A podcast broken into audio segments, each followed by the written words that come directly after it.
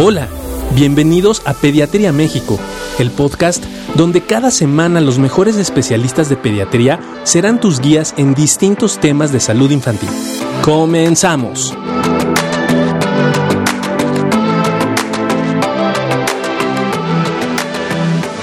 Yo tengo el placer y el gusto de tener aquí al buen Rodolfo, jefe del departamento de infecto. ¿Cómo estás? Muy bien, muchas gracias. Gracias por venir. Oye, este, pues todos preocupados, ¿no? Mucha gente hablando del coronavirus y de repente, ¡pum!, brinca el sarampión. ¿Qué es el sarampión? Ok. El sarampión es una enfermedad exantemática de la, de la infancia. Es una infección que nos ha acompañado durante eh, múltiples siglos. Es una infección sumamente contagiosa. Eh, antes de la vacunación contra el sarampión era una de las eh, enfermedades exantemáticas clásicas de la infancia. Eh, se considera que si en un salón, por ejemplo, si en un salón de niños llega un caso de sarampión puede contagiar a nueve personas alrededor, entre nueve y doce personas alrededor de él, que él por lo tanto es una, es una enfermedad sumamente contagiosa. ¿Cómo se contagia? Eh, la transmisión del sarampión es por vía aérea, es por las gotitas de la saliva que se van a contagiar y por lo mismo eh, eh, es muy fácil que se disperse. Máxime que se sabe muy bien que se empieza a contagiar desde cuatro días antes de que empiezan las ronchas, desde que empieza el exantema. Por lo tanto, es muy fácil que se disperse la enfermedad desde antes de que sepa la persona que está enferma. Ok. Oye, ¿y por qué como que ya se había controlado y todos nos habíamos olvidado del sarampión y de repente, ¡pum!, otra vez empieza a haber sarampión? Si es preocupante, no es preocupante. eh, Ok. El sarampión se había controlado gracias a las altas tasas de vacunación que tradicionalmente se han tenido en México y en otros países. Por ejemplo, en América Latina se consideraba que el sarampión estaba eliminado.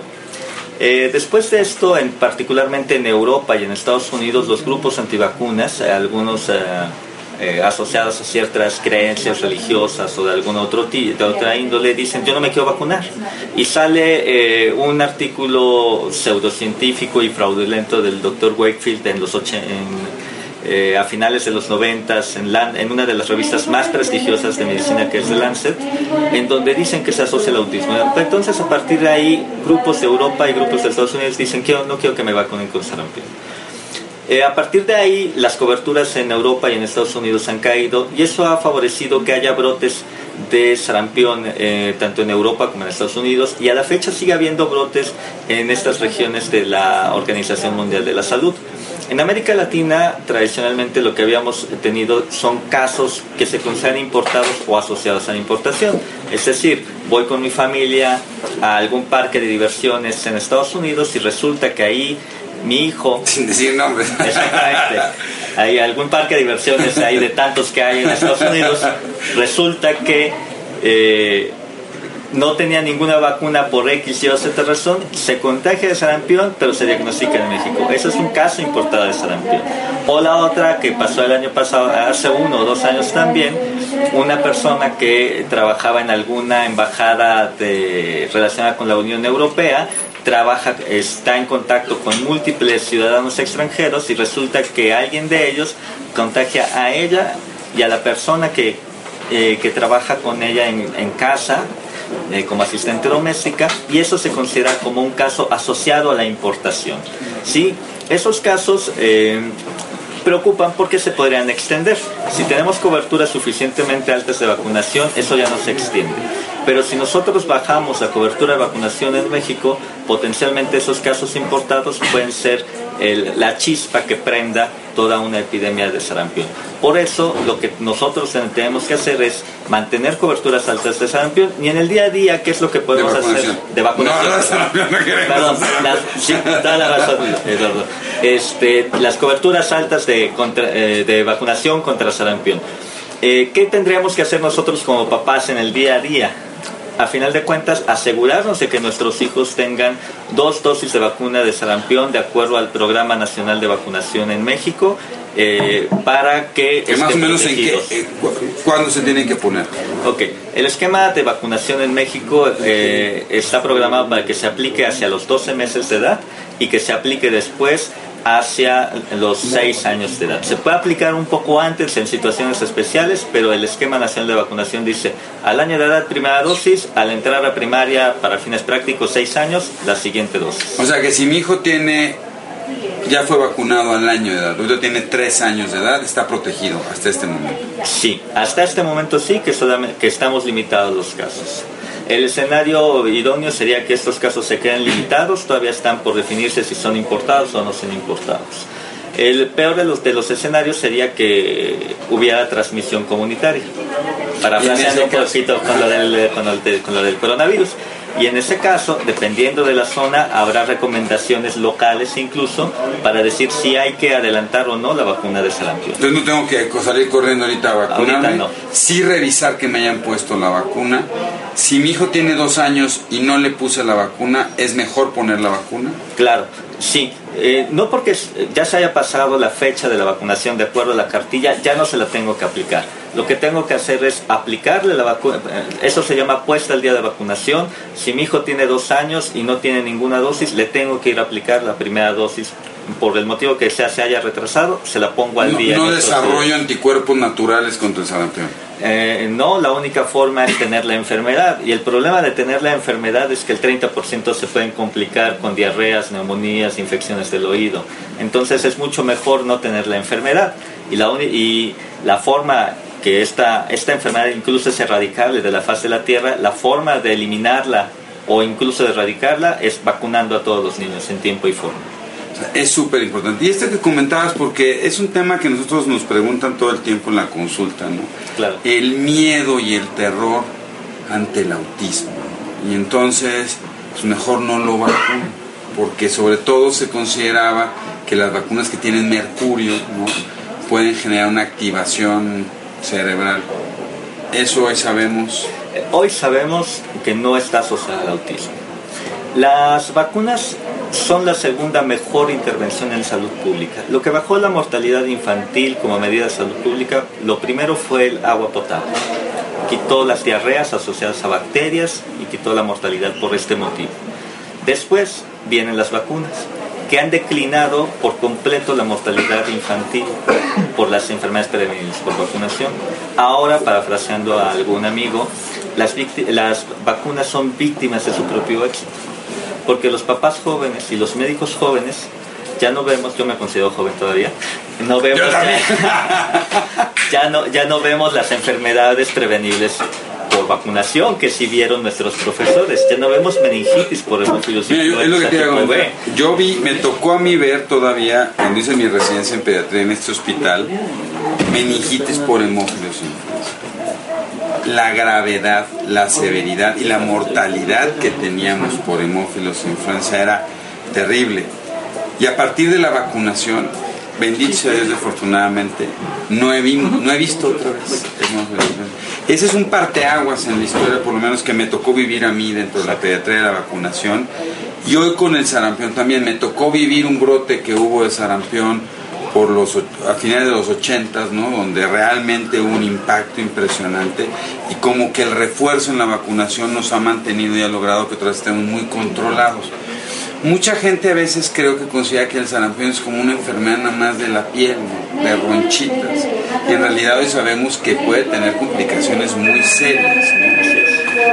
Tú decías, ¿cuáles son las más, las más importantes? Okay. Primero, gracias Eduardo, esto es sumamente importante porque hoy por hoy, con todos los adelantos, en los países pobres que tienen problemas de vacunación, el sarampión, eh, microorganismo por microorganismo, es el primero o segundo que más muertes infantiles ocasiona, en menores de 5 años, particularmente en África, donde hay problemas con vacunación, de mucha desnutrición y las dos situaciones se conjuntan para que sea el que, eh, el, que sea el microorganismo que más eh, muertes ocasiona en menores de 5 años. Em, a partir de esto, cuando te da sarampión ya, puedes tener como complicación infecciones del oído, neumonías, las, puedes, y puede ser una neumonía primaria por el virus del sarampión o una neumonía después por bacterias, por, eh, porque el sarampión baja las defensas. Puede tener también diarreas y pueden tener hospitalizaciones por diversas causas, porque se confundan con otras enfermedades asociadas a exantemas, porque se confundan con, eh, con una probable enfermedad grave por bacterias, por las fiebres tan altas que puede llegar a producir, porque tengan crisis convulsivas febriles sin que tengan infecciones del sistema nervioso central, o incluso porque tengan encefalitis por sarampión, que es una complicación bastante infrecuente, pero factible de que la tengan. Entonces, todas estas complicaciones, desde leves hasta muy graves, es mejor prevenirlas vacunando. Oye, y rápidamente, ya que estamos tocando el tema de sarampión, pero algo que también ha salido por ahí y que nos puede alertar un poco es sobre el dengue, ¿no? Este brote también que ha habido un poco sobre dengue, incluso en Centroamérica, ¿no? Una, una, de alguna manera, un brote con unas manifestaciones, nuestros amigos hondureños ¿no? que tuvieron ahí brotes con manifestaciones muy severas, eso también puede ocurrir, o sea, puede ser que el virus, ¿qué pasa? Eh, modifica, se expresa diferente, la vacuna medio lo medio lo ceda y luego ya no se da igual o qué pasa? Eh, hablando de dengue específicamente, es muy importante el control del vector. En este sentido, ¿a qué me refiero con esto? El dengue es una infección transmitida por la picadura de un mosco. En, en ese sentido, eh, lo más importante es que no hubiera el mosco que, que produce esto. Y en las, costas, eh, en las costas y en las zonas tropicales es donde más puede haber. Ya se desarrolló una vacuna que protege contra los cuatro tipos del virus del dengue. El problema es que protege cuando, una vez que ya te ha dado, cuando menos una vez el dengue. Cuando no te ha dado dengue, no protege bien y hay dudas sobre la seguridad de la vacuna, sobre si incrementa o no incluso las hospitalizaciones en el grupo del niño que recibieron esta vacuna. Por eso ahorita no hay una recomendación universal de vacunación contra dengue. Aparte, se probó su seguridad y eficacia básicamente después de los nueve años. Ahorita hay eh, una vacuna autorizada por FDA y otra vacuna que están saliendo los estudios clínicos que parece que es mejor que la primera, pero habrá que ver los resultados de seguridad a mediano y a largo plazo, que es donde salieron estos pequeños problemas de seguridad con la vacuna de dengue, eh, con la primera vacuna de dengue. Sí, entonces por lo pronto, ¿cuál es la recomendación? Por ejemplo, no es eh, la recomendación En México no tenemos ahorita un problema de dengue severo, ¿sí? Ahorita no, porque no es temporada. La temporada de dengue eh, es en, la época de calor y de lluvia, es decir, va a venir apenas hacia mayo, junio, en las zonas tropicales donde siempre hay, en las zonas que eh, viven a menos de 1800 metros sobre el nivel del mar, es donde potencialmente puede haber dengue. Si hay buen control del vector, las temporadas de dengue pueden ser un poquito menores. Si no hay control del vector, va a haber una mayor epidemia de dengue en un momento determinado. Y ahorita la vacunación no es, en este momento no es factible como, como prevención para, para el dengue. Entonces, la recomendación es evitar la picadura, como disminuyendo la población de los eh, mosquitos que transmiten el dengue. Eh, esto lo tiene muy bien establecido Secretaría de Salud eh, con todas las campañas contra el dengue y adicionalmente, eh, por ejemplo, para los que vamos de Ciudad de México hacia los lugares donde hay dengue, sureste de México, Chiapas, Tabasco, por ejemplo, Cuernavaca, que también puede llegar a haber dengue, este, pues ponernos eh, repelentes contra el mosquito del dengue. Y para terminar, algunas preguntas que ahorita están surgiendo mucho. Entonces, en sarampión, todos tranquilos, hay que identificar esto, la vacunación sigue siendo nuestra mejor protección, ¿no? Y entonces hay que verificar que realmente esté vacunado. Efectivamente, ahorita hay 10 casos confirmados, 10 casos que, están, que las autoridades están investigando si son importados, asociados a importación o no. Eh, esperemos que sea ese el escenario y entonces lo que hay que hacer es reforzar la vacunación, bueno, no reforzar la vacunación, verificar que estemos protegidos con la puesta al día de la vacunación. Si mi hijo tiene 6 años o más, debe de tener dos dosis de la vacuna contra sarampión. Eh, si mi hijo tiene entre 1 y 5 años de edad, debe de tener al menos una dosis de la vacuna del sarampión y estemos atentos a cómo evoluciona eh, los casos de sarampión. Y si yo soy el papá y nomás me pusieron una dosis, Ok. Este, me, me vuelvo a poner, mejor ya no, no me voy a... Ok, eh, eh, si hubiera una, se puede vacunar, o sea, la, la- la situación de inmunidad contra sarampión es muy clara, se necesitan dos dosis. Por ejemplo, eh, eh, si alguien va a viajar a Europa o a Estados Unidos y tiene una sola dosis, tenemos nuestra edad, somos jóvenes, necesitamos una segunda dosis. Por eso dije. Por eso sí, yo sé. Necesitamos una segunda dosis de sarampión. ¿sí? Este, si no sabemos nuestro estatus de vacunación, necesitamos una segunda dosis de sarampión. Si alguien de los que nos está viendo piensa ser médico eh, y está entrando a las áreas, sobre todo si apenas va a entrar a las áreas clínicas, hay que verificar el estatus de vacunación, porque si hubiera algún internamiento por sarampión, es muy contagioso y podría estar en riesgo de contagiarse por sarampión. Ok. Esa es una. Entonces, si voy a viajar, igual que, o sea, sí puedo viajar, nomás verificando eso, igual que con coronavirus, tú ahorita si vas a viajar a un, tienes que viajar a uno de estos lados, la recomendación es... Bueno, la recomendación es no viajar. Con coronavirus la recomendación es no viajar. ¿sí? La recomendación es no viajar si no es indispensable. Si, no es, indis- si es indispensable que yo tenga que estar en algún país donde hay circulación comunitaria de coronavirus, la es continuar con las medidas de protección y la puesta al día, desde mi punto de vista, aunque no es una recomendación formal, porque no hay ninguna vacuna que proteja contra coronavirus, el resto de las vacunas hacen cuando menos que no se vayan a, a juntar dos cosas que podría ser muy malo, ¿no? O sea, que no vaya a tener influenza y coronavirus al mismo tiempo que sería terrible, que no vaya a tener sarampión y coronavirus que sería todavía peor, o sea, o que no tenga una infección por neumococo grave y aparte coronavirus, ¿no? O que coronavirus tenga una infección leve y después tenga una bacteremia por neumococo, ¿no?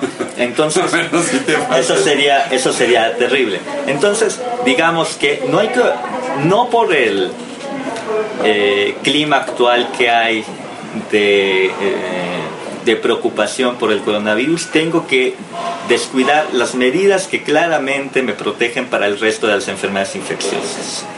¿Sí? O sea, voy a, tengo que viajar a Italia, ¿es indispensable? No, retraso mi viaje. Me es indispensable, no puedo dejarlo porque soy hombre de negocios y tengo que ir ahí a firmar algo, tengo que seguir las, las recomendaciones de protección para infecciones respiratorias. ¿Puedo hacer algo más? Italia también tiene casos de sarampión, verifico mi estatus de vacunación. Me voy a retrasar unos meses. Si, esto, si esta plática la estuviéramos teniendo en diciembre, voy a viajar a Italia. Pues bueno, tengo mi vacuna contra influenza. No, me tengo que vacunar porque es parte Oye, la de influenza, ¿cómo anda? eh? La influenza ahora en México, ¿cómo andamos con la influenza? ¿Ya se fue, no se fue? Todavía hay casos, no, todavía hay casos. Todavía. Todavía hay casos.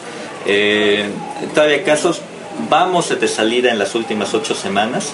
Eh, no hay que olvidarse de influenza. Ahorita en México, es, eh, si llega un niño a urgencias, yo primero pienso en cualquiera de los otros virus de invierno que en coronavirus, por ejemplo. O sea, no hay que perderlo de vista. Eh, en- por, eso, por eso insistiría en no olvidemos, no por este clima de preocupación de coronavirus que es que sí hay que tenerlo muy en cuenta y hay preparativos importantes a nivel nacional, no por esto voy a descuidar el resto de las medidas de protección para otras enfermedades infecciosas. Porque dirán en mi pueblo puede ser cojo y cacarizo. Entonces eso es lo que no queremos, ¿no? No queremos que se nos vaya a juntar dos cosas. Exacto, exacto. Bueno, sería terrible. Ok, entonces, pero si me vacuno en el caso de sarampión y y de influenza, si estoy vacunado en general, sí puedo limitar, por que no me dé, o limitar la infección en, en influenza. Seguí de todas maneras, este... las recomendaciones de recomendaciones generales para infecciones eh, de que- respiratorias que es la higiene de manos frecuente no llevarme las, las manos a la cara es sumamente importante porque si toco algo contaminado este, por ejemplo, en China sacaban un, uh, cómo se transmitía el coronavirus en un autobús. Entonces, si toco, si me, eh, si me tengo que tomar de- del tubo para no caerme y ahí alguien había estornudado y me llevo las manos a la, a, los, a, la, a la cara, ahí ya me contagié, aunque no haya estado en contacto directo cara a cara con esa persona infectada. no, ni tocarme la cara yo, ni tocar la cara a mis seres queridos. Exactamente. ¿no? aunque se, higiene, higiene, de manos, o sea, higiene de manos, este, en algún momento evitar la, el saludo de manos, en algún momento no saludar de beso, o sea, todo esto que está dirigiendo, me, me parece bastante bien dirigido lo que está haciendo el secretario de Salud con los tres escenarios. En, en su momento, en, este momento no hay distanciamiento social porque está cuando ahorita no estamos en una situación de transmisión ni siquiera secundaria, todos son casos importados, pero estas mismas, estas mismas precauciones nos sirven para influenza, nos sirve para adenovirus, nos, nos sirve para virus incisional respiratorio, etc. Y todavía estamos en eso. Y todavía estamos en eso. ¿Algo más que quieras comentar? Este, pues no se olviden que las eh, vacunas funcionan, que las vacunas son seguras y que son la mejor estrategia para evitar enfermedades infecciosas cuando está disponible una, una vacuna segura y eficaz y que por esto pasa, para demostrar esto pasan por N cantidad de estudios que seguramente después tendremos oportunidad de platicar. La idea es que podamos difundir información, te lo agradezco muchísimo, aunque no debíamos, ahorita nos damos con Está bien, las manos. Estás muy bien, gracias, muchas gracias Rafa, esperamos gracias, pronto. Hasta luego. Gracias, hasta luego. Esto fue otro episodio de Pediatría México. Y recuerda, los países caminan con los pies de sus niños. Si este episodio crees que le puede ayudar o servir a alguien, por favor compárteselo. Le podrías estar ayudando mucho más de lo que te imaginas. Síguenos en nuestras redes sociales. En Facebook e Instagram nos puedes encontrar como AMHIMCDMX, AM de Asociación de Médicos, HIM de Hospital Infantil de México y CDMX de Ciudad de México. Nuestra página web es amhim.com mx Para cualquier duda o comentario, escríbenos al correo electrónico pediatriamexicopodcast.gmail.com. Gracias por acompañarnos. Hasta la próxima.